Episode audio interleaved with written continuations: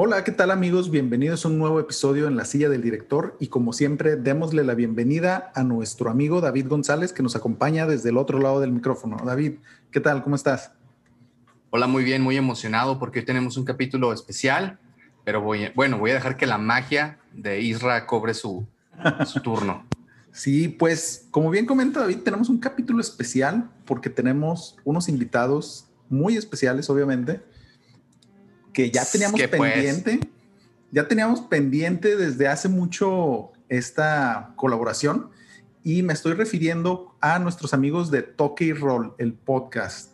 Tenemos a Mike, Toño y Fabián que nos acompañan desde diferentes partes de México, si no me equivoco, y pues vienen a platicar un poquito del cine con nosotros. Hola amigos, ¿cómo están?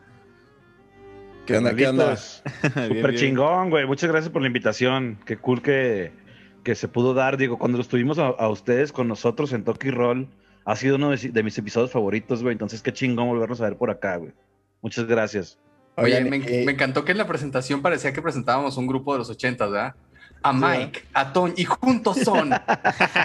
sí, güey. que andamos un poquito retros. Y, de lo que dice Toño, no, no nada más es de los favoritos de nosotros, ¿eh? sino de los, es de los episodios más aclamados por la banda que nos escucha, carnales. De los, de los toque y roleros. Sí. De los toque y roleros. Pues ahí hay otra, otra invitacioncita, cuando quieran, ahí estamos. Sí, Aprovechen que, que David ya va a salir de vacaciones y va a tener chance de desvelarse un poquito.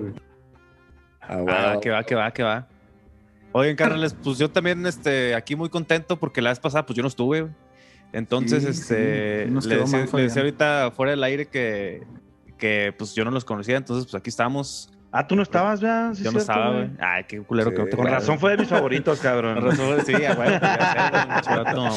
Sí, güey. No te creas, güey puntos que más más con la raza, ¿no? Pinche episodio estuvo más chingón. especialmente porque no estuvo el pinche pendejo que está ahí.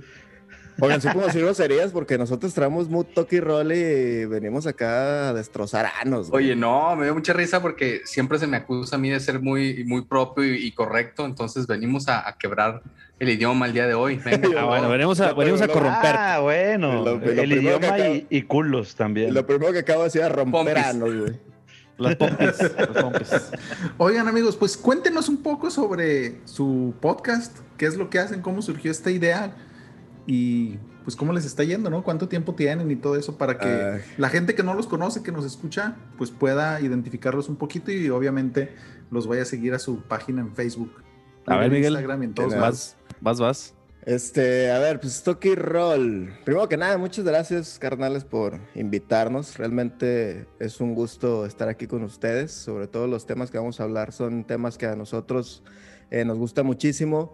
Y sobre Toki Roll, pues realmente nació porque nosotros vivimos en diferentes ciudades y somos amigos de allá hace muchos años. Y pues quisimos hacer el podcast para matar como dos pájaros de un tiro y uno fue que pues, nos estábamos viendo constantemente a pesar de estar lejos y otro pues compartirle a la, a la, raza nuestros conocimientos, ¿no? Pero ya estando ahí, pues nos dimos cuenta que era más bien por nosotros y para así puras pendejadas, güey. No sabe de, de lo que hablamos, no sabemos ni un pito, güey. Pero pues lo hacemos lo mejor que podemos y la raza pues lo ha aceptado, lo ha disfrutado y se ha acercado mucho a nuestra forma de ser y es sorprendente porque los que nos ven ya después en persona se dan cuenta que estamos igual de imbéciles, güey, que en los, que en los episodios. Realmente, que, no, fingimos, güey. que no son actuados.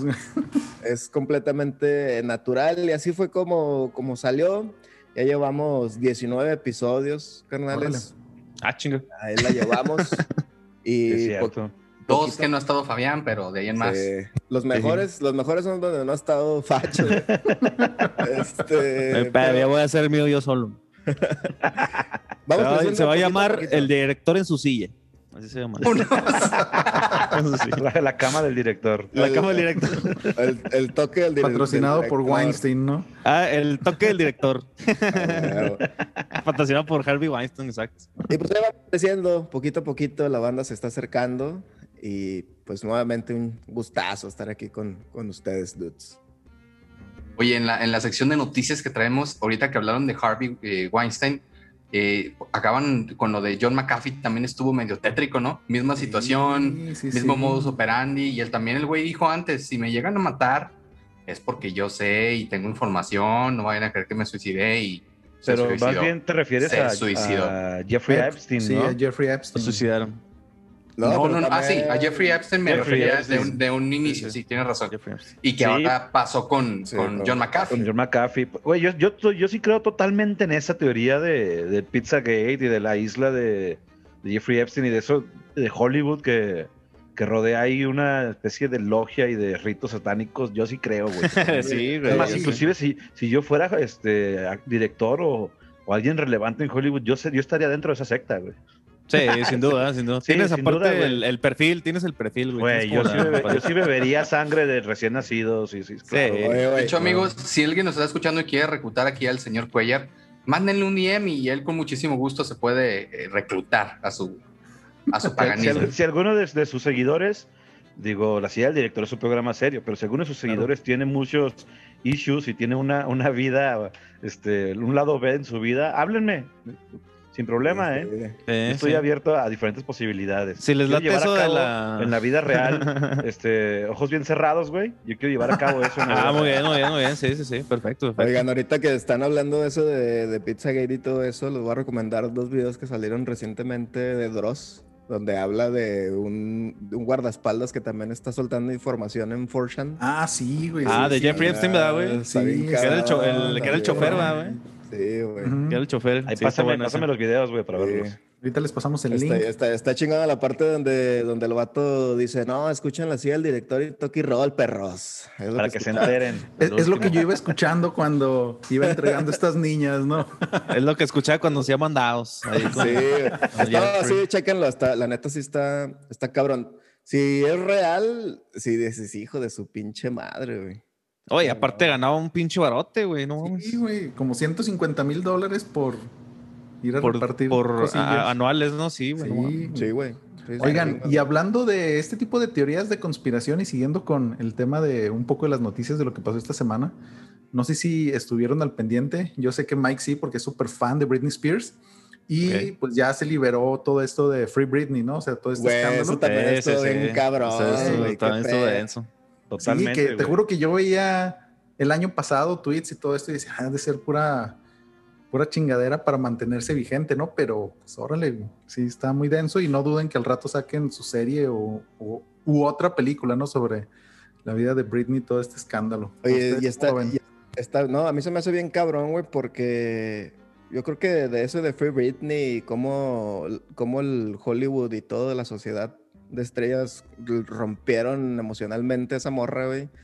Güey, pues esa, yo creo que Britney es la punta del iceberg de un chingo de artistas. Sí, güey, sin duda, güey. Que, están ahí en, pues, clavados en, en, un desmadre bien tétrico, güey. De, hecho, hay un, hay un, capítulo de South Park que se trata justamente de eso, güey. y Britney Spears es la protagonista de ese capítulo, güey. Y cuando ya de a tiro, güey, sale Britney ya sin cabeza, güey, nada más con la pura pinche quijada de la parte de abajo, así, güey. Simón, güey. De que, güey, ya véanla, ya como la tienen culeros y siguen mamando, güey. Y es, y ya resulta que, bueno, véalo, no se los voy a espolear. Este, pero sí hacen, o sea, te van a entender de que hacen eso cada cierto tiempo, güey, para sacrificar a, al artista, güey. Y está, bien, güey, pero es que em, empezó siendo un mame y todos así de que, ah, no mames, pinche Britney loca, no le den hijos, este, pinche borracha, o sea, pero ya pasó de ese mame a, a, ya la preocupación, güey, ¿no? Ya, ya no, ya no es gracioso, güey, ya es así como que ya, neta, déjenla, güey, pobrecita. Sí, güey, sí, de hecho. Oye, luego también está bien cabrón como actualmente, de hecho también es un episodio de, de South Park donde salen los Jonas Brothers, ¿nunca lo han visto ese? sí, bueno, está bueno. No, eso no. Está súper cabrón, güey, porque te enseña cómo Disney eh, vende sexo, güey, eh, pero de, a través como de castidad, ¿no? Entonces, ah, cómo explota eh, Disney a sus artistas jóvenes, insinuando situaciones sexuales a, los chavitos, güey, y psicológicamente los atrae un chingo, pero Disney se vende como que son puros, ¿no? Pero los pone, los, los hace verse muy sexys y pues muy, pues sí, muy promiscuos de, de muchas maneras. Eh, esos, sí eran los que traían los anillos de castidad, ¿no? Los, anillos de castidad, sí, sí, sí. Sí, donde sale Mickey Mouse. De puñetas, güey. Donde sale Mickey Mouse y, y se los putea, güey. Simón. bueno, sí, pero Brindy pobre, güey. Free, free, totalmente. Oye, y ahorita va a empezar el facho así de que, help. Así como la morra de la youtuber también que estaba, que según esto que le tomaban así en la retina del ojo y que se le veía un güey que la estaba golpeando, mamá. Ahorita se va a mover aquí, ¿no? Un güey atrás así con, con un este, con un pinche... con el pito de fuera. Con el pito de fuera. Oigan. No ahí, no, ahí no pediría ayuda, Fabián, pero bueno. No, no, no. Luego. David, no sé si tú, nos traigas otra noticia que quisieras que comentemos antes de entrar así a lo jugoso como viendo no, ajá, ajá, ajá, Oye, ah, pues no me dijeron que no a eso, güey. Oye, haber avisado desde el principio, güey. Eh, ustedes tuvieron la culpa, pues le lo antojaron a, a antes, Antes de que siga mi buen David, David, te quiero preguntar, Oye, a ver la cámara y de repente se queda así friseado y pienso que el David está pensando en qué momento invitamos a estos tres pendejos, güey. Si ya saben para qué, cómo soy, ¿para qué me invitan, güey? Se está repitiendo. Parece que me quedo friseado, pero no, lo que pasa es tanto Botox, güey, me quedo así como que viendo.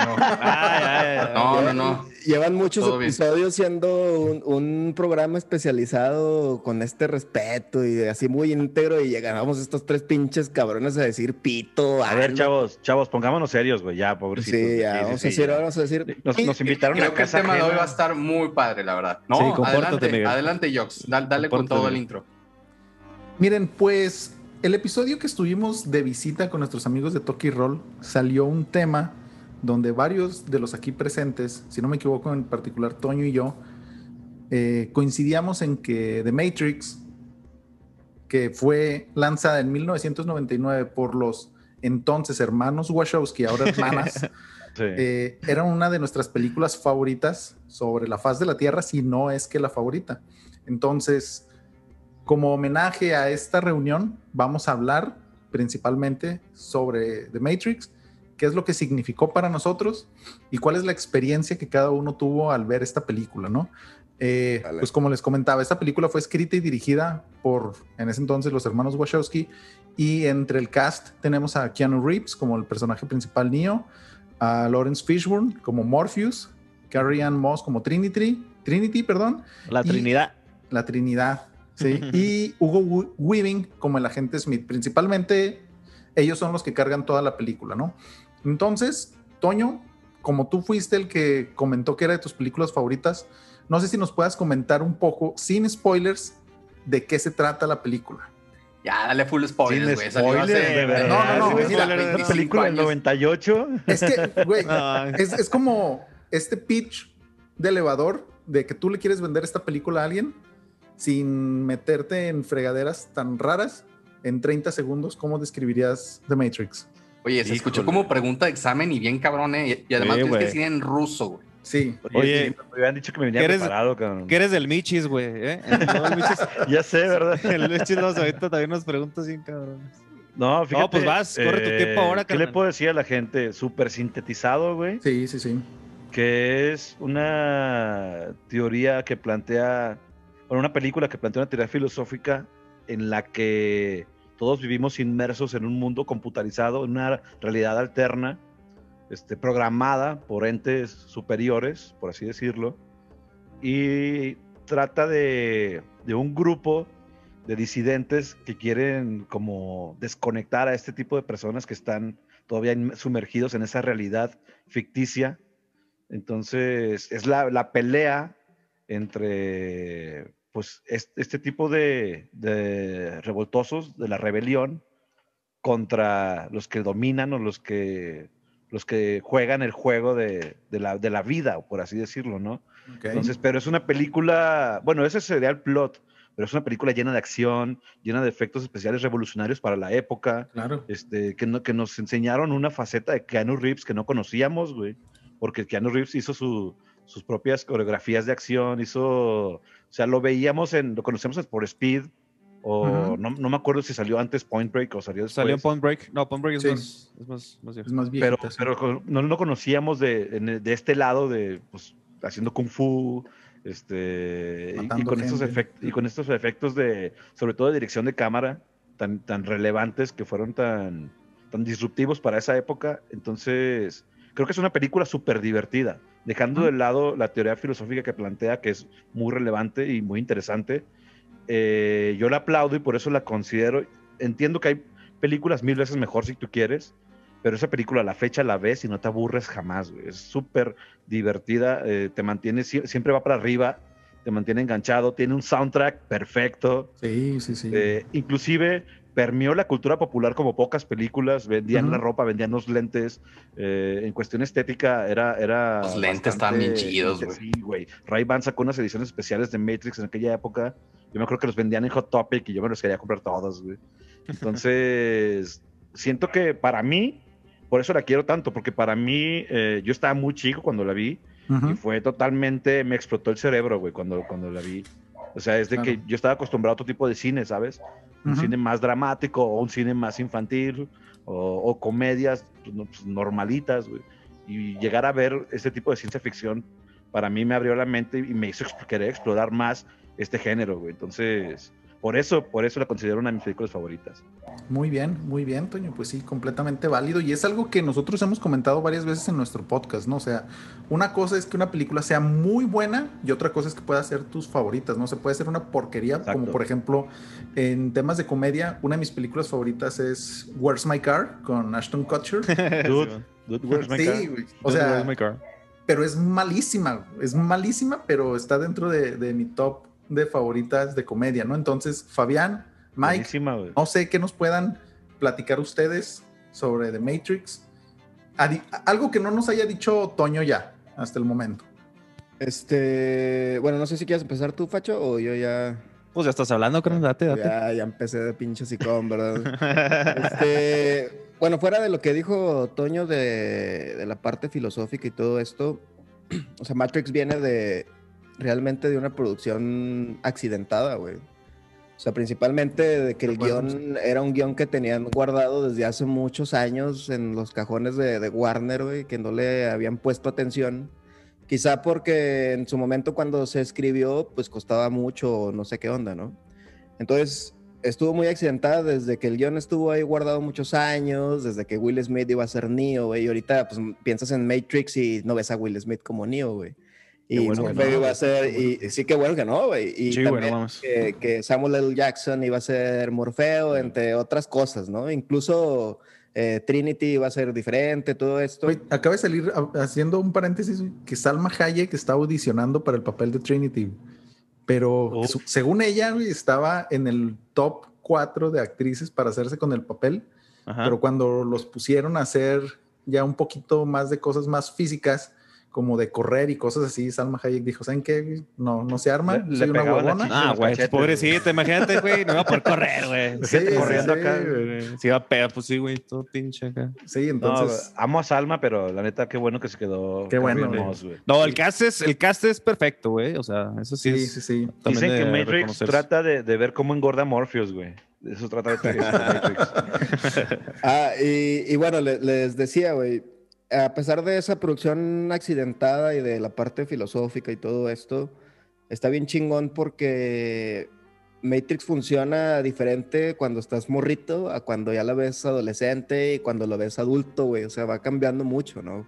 Por ejemplo, yo cuando lo vi en mi fase de, de adolescente, pues ver Matrix era, güey, de la parte filosófica tal vez no entendías ni madres. O sea, sí, salvo algo muy superficial de que estábamos dentro de una simulación y todo eso, pero ese mundo distópico de, o sea, que está bien chingón de un lado, güey, estar en la parte de la Matrix y ver el otro desmadre en Sion, que dices, güey, pues me quedo o descubro la realidad, ¿no? Y ya de grande la ves y dices, de chico dices, yo, yo Neo, güey, a huevo, me salgo de la Matrix. Y ya de grande ahorita digo, ni madre me salgo, güey. ¿A qué chingados me voy a, morir ahí? A que, me, a que me, de, hecho, de esa pregunta una vez la hicimos, ¿no? En Toque Roll. Sí. puede decir que todos decimos de que ¿Tú qué pastilla tomarías? Pero es que la, tomamos así, güey. No, la azul, güey, la azul. Porque ya nos enseñaron de qué trata la realidad, güey. Sí. Exacto. Si no supieras de qué va. Sí, exacto, exacto, exacto. Mi punto y por lo que la hace maravillosa, aparte de lo que ya mencionamos, es eso, güey, cómo funciona en las diferentes etapas en las que la ves, güey. Para niño es algo wow, güey, niño tirando madrazos, güey. De adolescente ya empiezas a entender un poquito más hacia dónde va, hacia lo que te quiere explicar, y ya de adulto es una, pues una visión completamente diferente, güey. Y eso lo hace maravilloso porque cualquier persona la puede ver y cualquier persona la puede disfrutar desde diferentes puntos de vista. Exacto, exacto. Fíjate que sí, complementando un poquito eso que tú dices, güey, es, para mí es, es una de las razones por la que la, la película funciona tanto, güey, porque tienes, tienes esas dos partes, güey. O sea, tiene la parte comercial que, que hace que a todo mundo le guste, güey, y tiene su parte filosófica, tiene sus efectos, tiene todo, güey. Porque si tú te pones a ver a lo mejor Ghost in the Shell, güey, ¿no? Que, es, que, que aparte también la comparan mucho, güey. Y sí es cierto, yo ahorita me puse a ver Matrix y hay un chingo de, de cosas eh, que los hermanos en aquel tiempo. Te refieres al anime, ¿verdad? No a la película, por favor. No, no, no, no, el anime. El Mira, anime, David, David, no, no entremos en, en esos. Nah, güey, la película ni la he visto, güey. No, no la veas, no la veas. no, ni la he visto, güey. ni la quiero ver. Entonces, este, como dice Miguel, yo cuando vi este, Matrix de chiquito, güey, pues obviamente a mí lo que me impresionó, güey, fue que el niño andaba tirando putazos, güey, cómo le metían las balas, güey, la chingada. Y ahorita que la volví a revisitar, güey, pues ya me fijé más en, todos estos homenajes, güey, porque siento que es como una carta de amor al cyberpunk. Sí, este, totalmente. Te das cuenta de todos estos detallitos que cuando estaba chico, eh, y ahorita que ya tienes más bagaje de películas y, y, ya tienes este, pues todo un historial de películas vistas, güey, te das cuenta de muchas cosas que no te diste cuenta en aquel tiempo. Ahorita ya la ves con otros ojos, aprecias pues el arte que tiene, güey, los efectos, güey, todo ese pedo, güey. Entonces, hace, o sea, me hizo apreciarla mucho más, güey, ¿no? Oye, ¿sabes qué, güey? Eh, regresando al punto filosófico y ahorita que tocaste Ghost in the Shell, es que Matrix marca y te cuenta esta filosofía muy, de manera muy, muy digerible, güey, que la puedas entender sin tanto reburujarte, porque ves justo, justo Shell, o ves a Kira, que te hablan de un chingo de cosas así súper cabronas, pero, güey, a cualquier edad que la veas te quedas así un rato de que, güey, madres, o sea, desde, desde qué punto están considerando todos estos temas filosóficos, ¿no? Matrix es muy claro, güey, y, y, hasta cierto punto te lleva muy bien de la mano hacia lo que te quiere contar, güey. Gracias precisamente a las escenas de acción y como a, a, a, lo bien que está separado la Matrix de la realidad, ¿no? De, de lo que ellos, donde ellos viven en Sion. Entonces eso también lo hace muy chingón, güey. O sea, Matrix entra en temas filosóficos que cualquier persona podría entender, Y eso también está chingón. Exacto. O que no les daría hueva más bien ver, ¿no? Porque luego sí, Ghost in es un poquito más pesada. Digo, poniendo de ejemplo, ¿no? Claro. Sí, es como más, un poquito más difícil de digerir, siento Pero, pero siento que eso es lo padre de, de este tipo de películas de Hollywood, güey. exacto, exacto. El, el, el, poner a, a, un lenguaje digerible, a un lenguaje más mundano y sintetizado, sin, sin, sin perder ese hilo de interés eh, es muy difícil, güey. Es como cuando los artistas sacan una canción que va, que va a ser un sencillo para que pegue. O sea, sí, hazlo, güey. O sea, ese, ese, trasladar ese, esa idea que tú traes a un lenguaje. Y luego también, que yo aplaudo mucho, es que la, la película sigue vigente, güey. Tú la ves ahorita y la vas a disfrutar también muchísimo. Y las películas de esa época, sobre todo de los noventas, y, con tantos efectos especiales, envejecen muy mal. Envejecen culero, exacto. envejecen horrible, güey. Y cuando te digo que, que, te lleva de la mano de una manera muy chingona, güey, es desde el punto en de cuando te sales de la Matrix y vuelves a entrar, todos con cuero, güey. Todos andan con cuero, tienen superpoderes y todo ese pedo. Y eso te hace también distinguir que es un ser que se salió de la Matrix a alguien que sigue viviendo en, ese, en esa ignorancia eh, y quien está en medio. Eso se me hace súper chingón y te ayuda mucho a sobrellevar el tema filosófico que maneja Matrix. Y el, y el filtro característico que pusieron de moda, ¿no? Así de, tonos como verdes, verdes. Sí. Oye, pues yo, yo quiero comentar varios puntos. Primero lo que dijo lo que dijo el señor Cuellar, que sí es cierto, que ustedes no lo ven amigos, pero atrás él tiene el fondo de pantalla de Matrix se hizo muy famoso ese código y es una receta de un sushi en japonés. Entonces mucha gente quería saber qué era. sí, es la receta de sushi en japonés, entonces está muy chido. Otro punto muy importante es que sin duda es una de las películas más importantes de ciencia ficción en la historia. De hecho, ah, hay un antes y un después. Muchas películas copiaron el famoso Bullet Time, que fue llamado así en honor a, a, lo que hicieron estas escenas maravillosas donde parecía que se congelaba el tiempo y luego las cámaras giraban. Una de las últimas grandes películas que se filmaron sin pantalla verde, es decir, todos sus efectos prácticos los hacían. En la película de Matrix 2 gastaron muchísimos millones de dólares para hacer la escena de persecución, cerraron un freeway. Eh, es decir, por muchas razones fue una película que, causó un hito, ¿no? Gracias Incluso, a escena, hermano, de hecho, las ventas de Cadillac y de Ducati. Ducati ¡pum! para arriba. Se fueron para arriba, güey. Sí, sí, sí. Y ahorita lo, que comentaba Mike también, eh, no solamente es una teoría filosófica, sino ahora es una teoría, conforme fuimos avanzando en el tiempo, física. Es, eh, hay una teoría que dice que tal vez estamos, exactamente, que estamos viviendo en una simulación y nosotros no lo sabemos. Y de hecho está muy, muy fucked up, o sea, realmente eh, para volarte la cabeza porque no se ha podido comprobar que no. O sea, realmente, de verdad, se han hecho estudios matemáticos y no se ha podido comprobar que no estamos en una simulación. Entonces, tal vez estemos viviendo dentro de la Matrix. Otros dos puntos importantes que me gustaría eh, tocar. Aquí empieza y aquí nace la, leyenda de, de, good guy Keanu. Él compartió, eh, obviamente la mayoría del, sueldo se fue a él en la primera película y obviamente nadie sabía si iba a pegar o no. De hecho, la mayoría de la gente pensaba que, que iba a ser una película de culto, que realmente no iba a tener el impacto que tuvo y lo que hizo Keanu dijo, no saben qué, a mí me están pagando mucho más de lo que yo necesito. Y él eh, donó, eh, creo que es un poquito más de la mitad de su sueldo y se lo dio a todos en partes iguales. O sea, una cosa de locos. Realmente Keanu está muy cabrón y la más allá del bien y del mal, Keanu. No, sí, Keanu está muy cabrón. Y, lo último que me parece muy importante que, platicábamos en un programa pasado es cómo, cómo también trajo este mundo eh, conectado, que fue los primeros que lo hicieron en, un videojuego que conectaba también con las películas y sacaron esta famosa serie que se llamaba Animatrix. Donde te contaba, donde te contaba cómo fue que, que cayeron la caída de los humanos y pequeños cortos con diferentes directores muy, muy parecido a lo que, lo que están haciendo en una serie que, que, también este, por aquí platicamos que es Love, Dead and Robots, donde te dan pequeños cortos muy padres.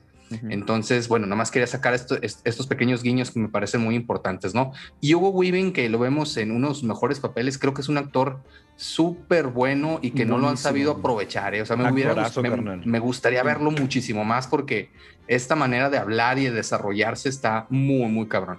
De hecho, me parece el mejor actor de la, de la saga, güey. La verdad, sí. como agente Smith es un villano impresionante, güey. Sí, güey, es una chulada. Oye, de lo que todo lo que está diciendo eh, el buen David, fíjate que Matrix también tuvo la dicha de ser uno de esos clavos de, del gran barco de la cultura pop, güey. Porque disparó muchas cosas muy cabronas, güey. O sea, por ejemplo, cuando lo que mencionabas del, del bullet time, o sea, este de slow motion effects estuvo tan cabrón, güey, que después empezó a implementar no solo en películas, ¿no? Ya lo vemos en, dibujos animados, en videojuegos. O sea, y de hecho explotó tan cabrón, güey. O sea, Matrix sale en el 99 y luego en el 2001 sale Max Payne, güey, que toma Matrix dentro de sus, dentro de sus scripts, lo usan en el videojuego y empiezan a usar y a popularizar el, término de, de bullet time event, güey. Y que ese es un sello muy cabrón, güey, de, de, la serie de Max Payne en los videojuegos y después lo empezaron a usar en películas. Y así fue como se disparó bien cabrón. O sea, Matrix realmente hasta la fecha, al menos con ese término, sigue estando presente bien cabrón en muchas industrias, bueno, nada más en el cine. Y no nada más eso, güey. O sea, también la vestimenta, eh, maneras de pensar, güey, completamente lo que estamos hablando de la simulación, pues se quedó así muy cabrón y, eso es algo muy chingón también de la película, güey. O sea, llegó en el momento justo, güey, para hacer cosas eh, pues, realmente nutricias para, para la cultura. Sí, y fíjate que yo creo que, o sea, como bien comentas, Mike, eh, llega en un momento justo porque estábamos junto, justo en esta revolución del dot com, donde todo el tema de Internet, todo esto estaba subiendo de manera impresionante antes de que viniera el crash, obviamente. Pero eh, yo creo que era uno de los momentos en donde, por lo menos en el mainstream, era visible lo que es el Internet, ¿no? Y todas las posibilidades que te abría, todo este mundo de posibilidades que traía junto con él, y explorarlo de esta manera, o sea, aparte de los temas filosóficos y demás, con un tema de acción y eh, este temor al error del 2000, junto con todo lo que es la inteligencia artificial y los robots revelándose, O sea, creo que fue una combinación de momentos. Y... Oye, el sonido característico de Matrix que se escuchaba, ustedes, amigos jóvenes, no lo saben, pero antes lo teníamos que conectar con el teléfono y se veía. sale mucho en la Matrix y es muy interesante. Antes nos daban los famosos discos de AOL gratis para que te pudieras conectar y no podías hacer llamadas telefónicas si estabas conectado a internet. Somos tan viejos. Pero bueno, esto lo, lo, veíamos en la Matrix y era, era muy, pues un guiño muy interesante, ¿no? Así se conectaban. Aparte de que era para... También se conectaban por teléfono. Tenía que era finales de los noventas, güey, cuando todos estábamos en que el año 2000 era, iba a ser el fin del mundo, güey. Entonces, a ustedes no les llegó el correo donde decía que, que Bill Gates era el anticristo y que te controlaba, que el www era el 666 y te controlaba con el mouse, güey. No se acuerdan de ese pedo. Oye, pues ya sobrevivimos como a cuatro finales del mundo y el año pasado sí estuvimos muy cerquita, güey. Entonces, pues qué bueno. Cada, vez nos vamos a acercar pero, más, Pero lo que les digo, o sea, a mí, a mí lo que se me hace bien, bien interesante, güey, es que si ponemos a Matrix como la raíz de un árbol, güey, ha hecho un chingo de cosas, güey. O sea, te digo, a tal punto de utilizarla en referencia a muchas situaciones, ¿no? Por ejemplo, de que algo pasa raro en la realidad y, ay, güey, se rompió la Matrix. Ay, güey, o sea, y, aunque la persona no haya visto Matrix, güey, sabe a qué se refiere. Sabe a qué te refieres. Y, lo, volviendo a lo mismo de los, de los slow motion effects, güey, como el, el, bullet time, también nació el quick time event, que es algo parecido, güey, pero no, pues no lo mismo, güey. O sea, suena igual, pero no es lo mismo. El bullet time es como un efecto eh, slow motion a, 300, a una rotación de 360 grados, o sea que lo puedes hacer de diferentes visiones. Y el Quick Time es un, es un evento slow motion corto, pero que es de, termina en una reacción rápida, güey. Es como estas escenas donde, imaginemos que le van a encajar un cuchillo a Israel, güey. Y antes de que llegue al estómago, se para una fracción de segundo, güey, y se ve lento cómo va introduciendo y luego cambia el evento donde Israel lo esquiva, güey. Entonces empiezan, te digo... Como Fatality de Mortal Kombat. Sí, güey, o sea, el Matrix es una, es, es la raíz de un árbol gigantesco de muchas variantes, güey. Sí, sí, y fíjate que, o sea, una de las partes importantes, y para complementar lo que comentaba Mike hace rato de esta eh, producción complicada, digámoslo así, es que las Wachowski estaban enfocadas en que ellos, ellas querían dirigir la película, ¿no? O sea, porque ellas. Ellas. sí. que, que, ellos. Ah, perro madre. Que ellas querían dirigir. No te están escuchando, no te están escuchando, no hay bronca. No, no ya ves cómo, cómo se te deja venir la gente. Estamos en la semana del Pride, güey. Eh, sí, exactamente. Sí, sí. Eh, entonces, ellas querían dirigir la película, güey pero no tenían una experiencia previa tan grande como para justificar todo el presupuesto que estaban solicitando, ¿no?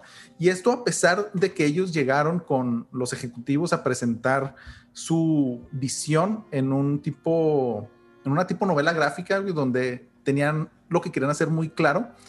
Y tal fue el, problema que muchos les decían, sí, güey, te compramos los derechos, pero no queremos que tú dirijas porque no, no podemos apostar en alguien relativamente nuevo, ¿no? Entonces, Joel Silver, que fue el productor que sacó esta película y las secuelas adelante, eh, les dijo, ¿saben qué? Esto está muy complicado, no se va a lograr. Lo que yo puedo hacer es financiarles una película de un presupuesto más pequeño para que los grandes ejecutivos de diferentes estudios puedan ver lo que ustedes pueden hacer, ¿no? Y de esta manera es como las Wachowski sacaron una película antes que se llama Cómplices en español le pusieron, que sale el mismo actor como personaje principal que la hace de Cypher en Matrix. Y habla un poquito sobre temas de mafia y este, juegos en contra de otras personas y traiciones y cosas así. Entonces ese fue como que su carta de presentación, por así decirlo, previo a que pudieran Yes dirigir su sueño, ¿no? O sea, de Matrix. Y como comentaba también Fabián, o sea, ellos siempre, oh, perro madre, ellos siempre han sido fans muy abiertos del anime. Entonces, agarran estas referencias de precisamente de Akira, de Ghost in the Shell y todas estas eh, historias eh, de futuros distópicos, cyberpunk y todo lo demás, y lo incorporan en algo que no habíamos visto hasta el momento en el cine occidental, ¿no? Y yo creo que como también David y yo hemos comentado anteriormente, o sea, este es uno de los puntos importantes donde la gente en Occidente empieza a voltear a ver un poquito más en serio todo lo que es el cine oriental, sobre todo el anime, manga y estas cosas, ¿no? Oye, si me permite, yo quiero hacerle una pregunta a nuestros invitados. Este, primero, primero haciendo referencia a lo que ya hemos comentado de esta película, está muy interesante esta parte también del, del de Yabu, ¿no? O sea, hay una parte en la película donde ve un gato niño pasar y luego voltea y ve exactamente pasar un gato y él dice de vu. Y es donde dicen el famoso es un error en la matriz. Eh, en relación a, este, a esta palabra francesa que, que todos hemos vivido algo eh, que pensamos que ya lo vivimos previamente, ¿no? Exacto. O incluso situaciones como los hombres lobo o los vampiros los justifican ahí dentro del universo de Matrix y dicen, no, es que son errores en la Matrix. Entonces está, está bien interesante. ¿Qué opinan? Y de fantasmas, ¿no? Los fantasmas. De fantasmas, de todos. Son programas que, se revelaron, güey. Exactamente. Entonces está, bien increíble, güey. Está fregoncísimo. Sí, sí, sí. ¿Qué opinan después de tantos años que, que, han tenido los Wachowski en ese entonces, las Wachowski hoy en día, eh, del nuevo, sobre todo me preocupa el guion, porque no me preocupa para nada eh, la actriz que se ha mantenido súper bien y que se ve eh, que no va a tener problemas para la fisicalidad que puede representar la nueva película. Y de John fucking Wick ni hablamos, ¿verdad? O sea, él está listo para hacer lo, que le pongan. sea, ¿Qué opinan de la nueva película de Matrix? ¿Qué, ¿Qué, esperan de ella? Yo, este, yo creo que la tienen complicadísima, güey. Porque Matrix toma un punto muy cabrón de la tecnofobia, güey. De tenerle miedo a las máquinas, güey. Este, porque el, el mensaje realmente paradójico de Matrix es tenle miedo a las máquinas, pero se puede hacer algo contra ellas. O sea, funcionaba, funcionaba como este aviso de que la inteligencia artificial en un punto nos podría llegar a, sorprender a niveles muy terroríficos, que sí lo ha hecho. Hoy en día hay muchas inteligencias artificiales muy cabronas, güey. Y el, el tema de Matrix como tal a lo mejor aplicarlo a las nuevas generaciones y continuar lo que ya se está haciendo tiene, tiene que ser de una manera todavía más profunda porque ya la tecnofobia prácticamente ya no existe, güey. O sea, ya sí te hablan de... Eh, eh, pero existe a niveles muy bajos, güey, porque ya se está, porque ya, ya se dio ese aviso donde se tiene que controlar, güey. O sea, no, pero yo creo, bueno, a mí me pasó al revés, güey. yo creo que ha evolucionado. es, es, que yo conforme han pasado los años me he dado cuenta de que todo lo que te planteaba Isaac Asimov y todo lo que te planteaba ese tipo de películas, son, así, se, así, se ha ido cumpliendo, güey, ¿sabes? O sea, Ahorita ya tenemos inteligencia artificial súper capaz, güey. Que tú dices, si esta, si esta persona de verdad este, se revela como lo plantea esta teoría, güey, a mí me daría mucho miedo, cabrón. O sea, yo sí creo que, si, que si el humano no hace algo para frenar o para ir un poquito más despacio en el aspecto de inteligencia artificial, si nos espera algo denso, güey. Yo sí creo en eso, güey. Sí, yo creo que se pudiera ir por ahí más bien la, la, temática, ¿no? O sea, evolucionar, o sea, evolucionarse a sí misma, por así decirlo. Sí. O sea, esa, eso que te planteaban en las tres películas anteriores, como que darle un giro, güey, o sea, ojalá lo, puedan hacer así, güey, darle un giro y adaptarlo a, sobre todo a las nuevas generaciones, güey. Ahora, porque ya van a tener público nuevo, güey. Pero no creo, ¿no? creo que vaya a las nuevas generaciones para empezar, güey. Va a ser para nosotros, Para mí es una película planteada para nosotros, pura nostalgia, güey, y como una especie de, redención por cómo finalizaron la saga, güey. Sí, mira, güey, va, a ser un va a ser un shot de fanservice cabronzote, güey. Sí. O sea, la película. Pero sí creo que como nosotros también vamos creciendo y, vamos, y hemos tenido, o sea, yo como gamer me declaro y como coleccionista, güey, yo tuve la dicha, güey, de ver eh, el, cómo evolucionó el pixel al polígono, güey. Sí, por todos los bits, güey. Y eso te abre la mente súper cabrón de muchas maneras, güey. Y esta parte que te digo del miedo a, a, las inteligencias artificiales y todo eso va cambiando. Güey. Es como lo que yo mencionaba de las películas de terror antes, bastaba con ser atmosféricamente terroríficas, con música, con silencios, con cosas más, este, más visuales, más contemplativas. Y ahora asustarnos es complicadísimo, güey. Es complicadísimo que te asusten, güey. Y recurren a temas más de golpe, güey. Entonces yo creo que en ese punto filosófico, la, sí, la tienen un poquito más complicada porque nuestra, nuestra mente ya está más despierta en muchos sentidos, güey. Por más de que te hablen de las, de las inteligencias artificiales y todo eso, que tú dices que sí, güey, sí podemos llegar a ese pedo, Ahorita es como que, güey, pues en el 2000 decían que íbamos a tener pinches carros voladores, güey. Oigan, ¿han escuchado un tratado que está bien interesante y bien creepy porque esto es real? Era un, era un escrito slash tratado también que inició por ahí Stephen Hawking, que bueno, ya, ya no está con nosotros. Lo hizo junto también con eh, el creador de Tesla, eh, ¿cómo se llama? Elon Musk. Elon Musk. No es el creador, pero te lo paso ese error. Es el CEO. bueno, solo porque es muy bien. Contra, contra, toda la gente que, que, creara como siempre. El güey es muy inteligente en contratar a la gente capaz, como es una especie de Edison moderno.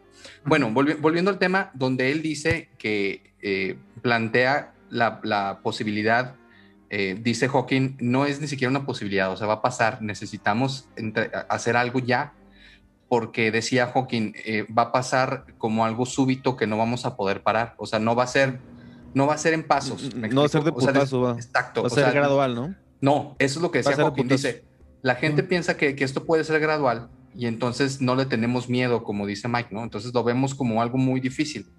Y, lo, que lo que plantea Hawking es, dice, no, o sea, si no, si no ponemos un alto, va a llegar un momento en el que va a ser así y de repente ya no vamos a tener eh, acceso a nada.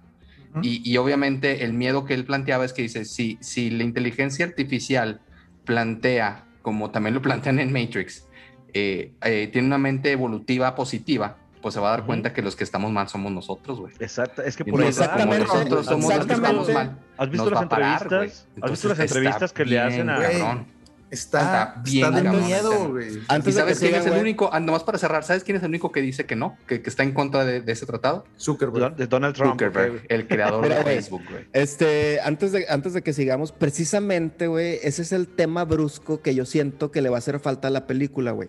Como retomar este aviso sobre las inteligencias artificiales, pero de una manera más agresiva, güey. De que si nos descuidamos, no les tenemos miedo, güey, pero si nos descuidamos, nos van a chingar, güey. ¿Sabes? Ese es el tema donde yo digo que a nivel de, plot, de, script, lo deben, lo deben de, plantear, güey. Ese, yo creo que por ahí va, ¿no? Sí, es algo... y eso va a estar bien chingón. Por ejemplo, güey, también este, ya ven que, que, Facebook hizo una inteligencia artificial tan cabrona, güey, que los servidores empezaron a crear su propio lenguaje, güey. Sí. Y que las tuvieron que apagar, güey. Qué puta miedo, güey. Qué miedo, güey. A eso me refiero. Entonces, eh, y a eso que dice David, está bien cabrón, güey. Imagínate que las hubieran dejado más tiempo conectadas. En un segundo, güey, te quitan accesos a un chingo de cosas y empiezan a hacer un desmadre a, nivel tecnológico, güey, que tal vez, este, si no podamos parar, güey. Sí, o sea, es, Perdón, Toño, vas, vas, vas. No, no, perdón, perdón. Ah, bueno, este, no, es que rápidamente, e, eso es lo que estaba sucediendo y lo que vimos, por ejemplo, en Gates y todas estas este, teorías de conspiración de que como todo se está digitalizando, ahora con el chip, por ejemplo, este, todo está tan digitalizado y nos está haciendo la vida tan fácil de traer un teléfono inteligente, güey, que si a ti te desconectan, pues llega un momento en que ya no existes, güey. O sea, y desconectarte no, significa hacer gran esfuerzo, güey. Es apretar un botón para que tú ya, tus cuentas de banco se vayan a la verga, güey, tu identificación oficial se vaya a la chingada. O sea, en realidad, el estar, el estar conectados nos parece a nosotros, pues muy cómodo, pero también da mucho miedo, porque dependemos totalmente de una máquina. Tenemos muchos años siendo esclavos tecnológicos, güey, de muchas maneras. Exacto. Sí, sí, pero o sea, si te fijas, cada, o sea, ya ni siquiera cada año, cada día que pasa, nos hacemos más dependientes de la tecnología. O sea, por ejemplo, ahorita que comentaba David de Elon Musk, Tesla, imagínate que lleguen a hackear esas madres y que todos los carros en el mundo Tesla empiecen a chocar y a matar gente y la madre. Pues se hace un desmadre. Y luego con los camiones que están haciendo también para transportar carga, imagínate que un camión lleve, no sé, pinche. La pinche la rebelión de los camiones de carga. Güey, la película de Stephen King. Sí. un poco de ternura a México en ese sentido, de que mucha gente no se puso la vacuna porque decían que traía el chip o sea, me da mucha risa porque en el sentido de que, señora, trae un teléfono en la mano, que escucha sus conversaciones y que si usted empieza a hablar de quesadillas, le pone comerciales de quesadillas y le dice dónde hay.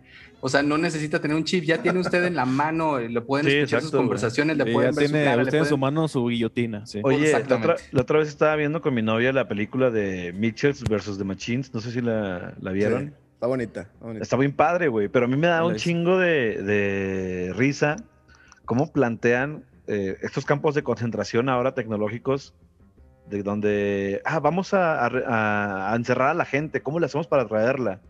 Y dijeron, muy fácil, güey, quítales internet y hacemos campos de concentración con wifi, güey. Entonces la gente solita se va a ir a meter al campo, güey, y nos vamos a encerrar. Sí, porque la gente, no mames, estoy desconectado, qué chingos hago. Ah, aquí hay internet gratis, gracias, ahí voy.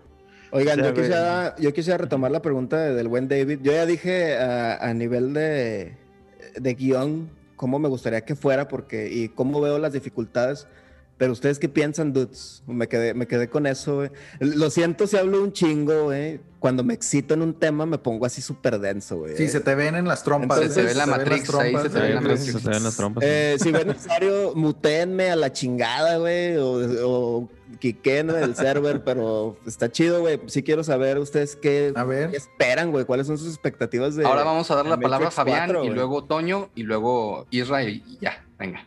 Bueno, pues yo ya les había comentado eso, o sea, muy breve, güey, que era lo que tenía que agregar, que sí tenían como ese reto de, tener que adaptarse a, o yo creo que se van a ir más bien por, o sea, tendrían que ir por ahí, güey, o sea, por atrapar. Yo creo que sí van a, echarle también una tirada, sobre todo los productores, siento que sí les, o, lo van a obligar a, atraer también a otro público. O sea, no, no siento que. Sí, va, sí siento que va a estar muy enfocada al fanservice, como decían todo, pero también tiene que atraer este, otro público, como las nuevas películas de Star Wars y eso. Y no tanto por ellos, sino como te digo, la gente que está poniendo dinero, obviamente quiere que su sueño regrese, ¿no? Eh, de acuerdo, de acuerdo. A ver, Toño. ¿Qué opinas? No, no, no, no, sé si, si lo vayan a hacer precisamente porque el tema con el que nace la película en sí es, es muy generacional, muy de nuestra generación, güey. O sea, el, sí, siento que si cambian. Ahora, según los, las fotos que he visto de las grabaciones, parece ser que se iba por ahí de que la máquina, las máquinas triunfaron, güey. Ok. Entonces, que es como estos güeyes tratando de sobrevivir en un mundo postapocalíptico. Así, lo, así es lo, lo que yo he visto en, algunas fotografías que han estado subiendo a las redes sociales, güey. Entonces, no es un reboot, es una continuación de una saga, güey. Por eso no creo que vaya a haber tanta modificación en, los lineamientos de la película, güey. Por eso sí creo que va, va, va, a ser totalmente hacia nuestra generación. Pregúntale a la gente mayor, menor de 25 años cuántas, cuántas personas han visto Matrix. Mm, pues. Te aseguro que menos de la mitad, güey. Sí. Mira, yo estoy dividido entre dos opciones porque, o sea, se me hace raro que el parte del cast principal siga siendo obviamente Keanu Reeves, a pesar de que en la última película, hasta el momento, muere, entre comillas, no sabemos realmente qué pasa, según yo sí.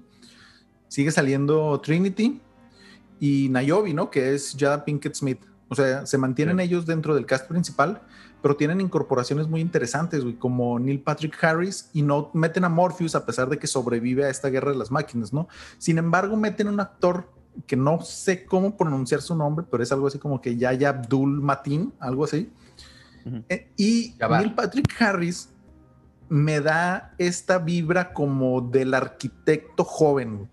Entonces, no sé, o sea, si yo fuera la mente creativa que doy, gracias a Dios de que no, yo haría como que saltos temporales entre qué pasó después de lo que vimos en, la película 3 y las iteraciones anteriores de la Matrix, ¿no? Donde precisamente el arquitecto y la que parece ser que va a ser la, ¿cómo se llama? La oráculo. El oráculo. Ajá, o sea, cómo estas apuestas que han estado ellos viviendo durante cinco generaciones de elegidos, ¿no?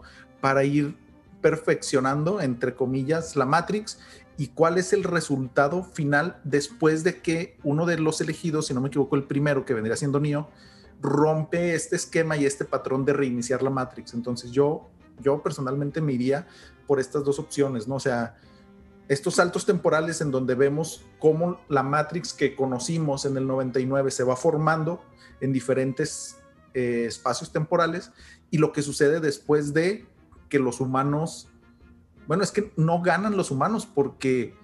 Es un pacto, lo que... Es un pacto, sí, exacto. O sea, saber qué es lo que sigue después, porque no creo que la paz dure para siempre. Entonces va a tener que ser.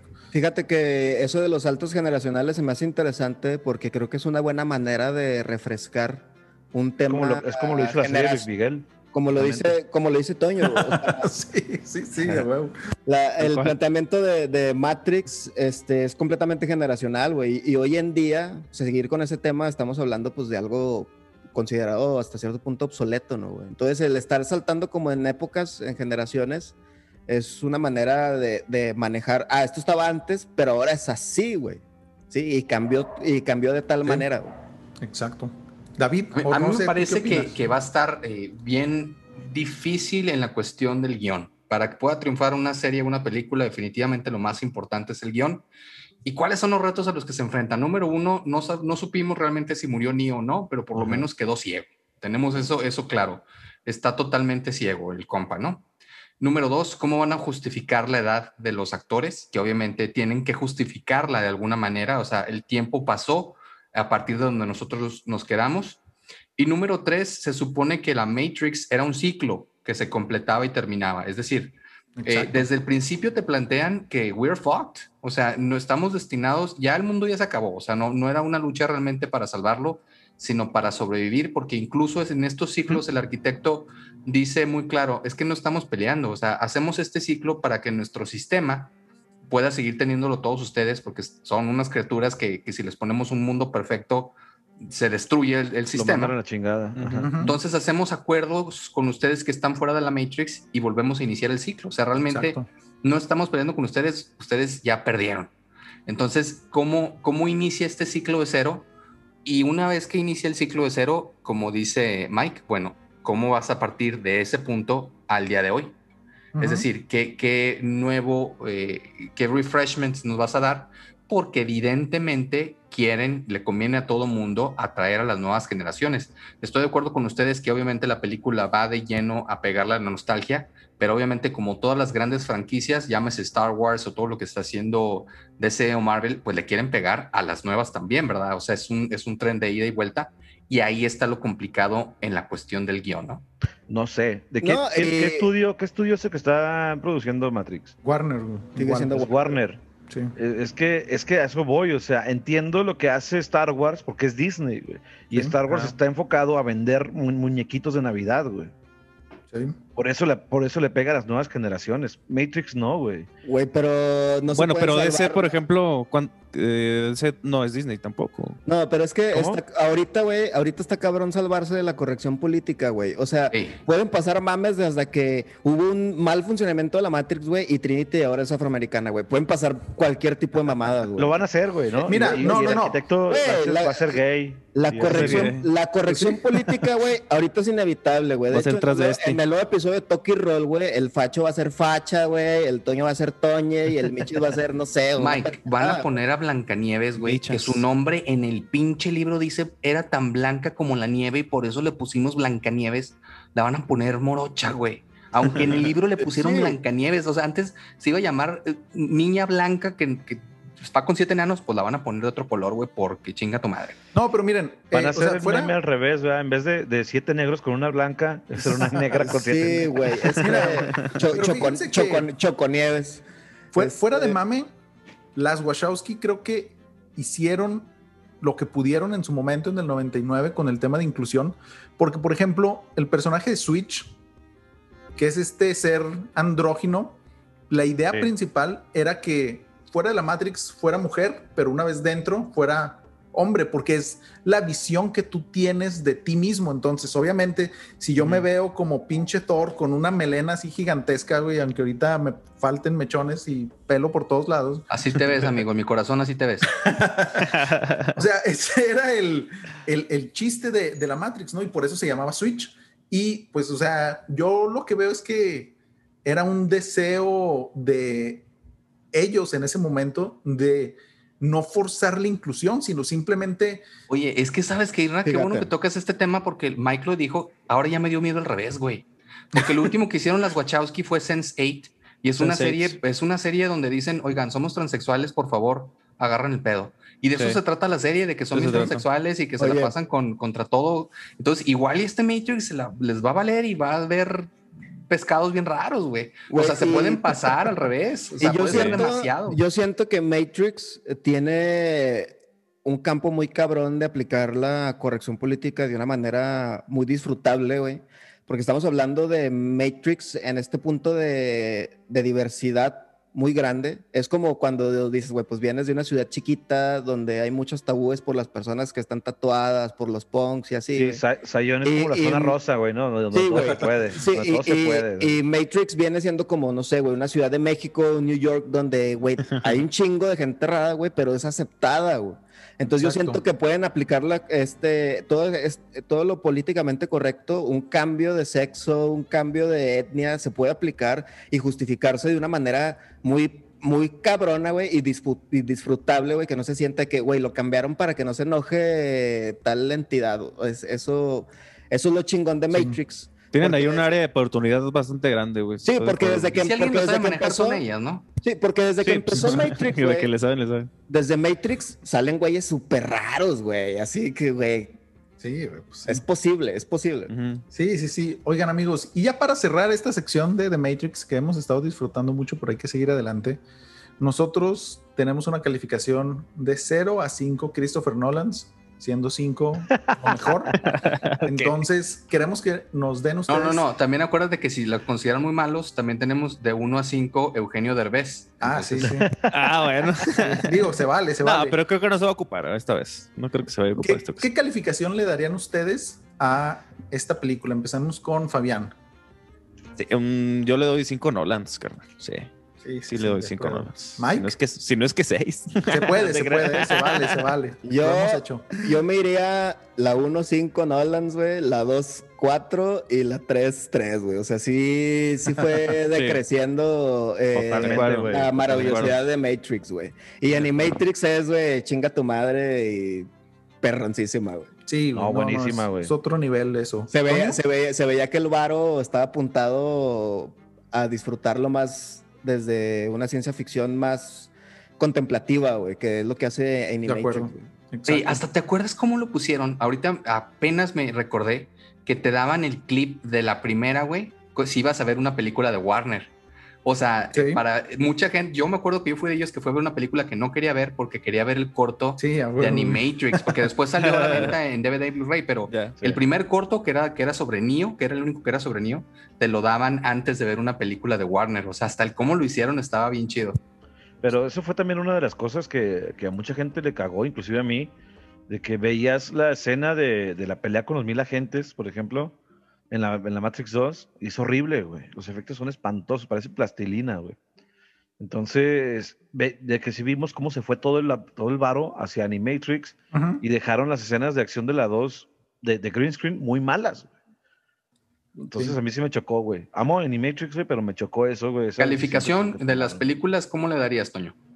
Igual que Miguel, güey. 5, la 1, que volvemos a lo mismo, no es perfecta, inclusive los, los puristas Dicen que Matrix es engañabobos, güey.